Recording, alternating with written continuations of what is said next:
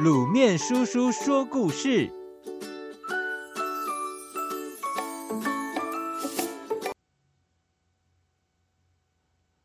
三只小猪。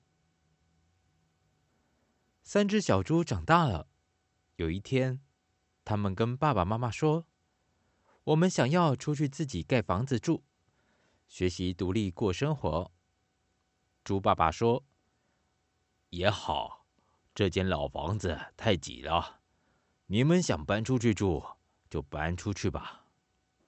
三只小猪想到可以自己盖自己喜欢的房子，马上兴奋地跑出去找盖房子的材料。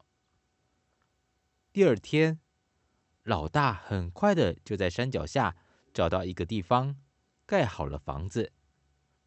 原来他是盖一间稻草屋，三两下就搭建完成了。老大绕着自己的房子，蹦蹦跳跳的大喊：“哎嘿，我有自己的房子喽！”老二说：“你用稻草盖房子，小心大风一吹就垮掉喽！”老大才不管那么多呢，马上跑回老家，把自己的东西全部搬到稻草屋里。老二决定用木头盖房子。找了很多木板、木条，又敲又钉的，花了三天时间才完成木头屋。木头屋盖好后，老二还在屋子前面种了很多花花草草，然后得意地说：“哼哼，我家真是漂亮呀！”老大说：“房子可以住就好，为什么要漂亮呢？”看着两个哥哥都盖好了房子，猪小弟却一点也不紧张，慢慢的想，最后才决定要盖一间石头屋。当猪小弟辛苦的到处找石头、搬石头的时候，两个哥哥都嘲笑他：盖石头屋很累人，为什么要这么辛苦呢？猪小弟说。石头屋最坚固，最不怕风吹雨打了。我只要多辛苦几天，就可以住得很安心啊。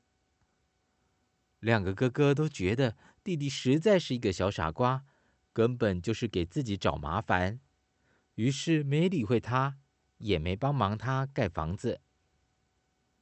猪小弟每天都很认真地盖自己的石头屋。一个月过后，石头屋终于盖好了。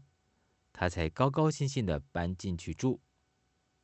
不久之后，有一天傍晚，一只大野狼跑到山下来寻找食物，发现山脚下住了三只小猪，很兴奋地跑了过去。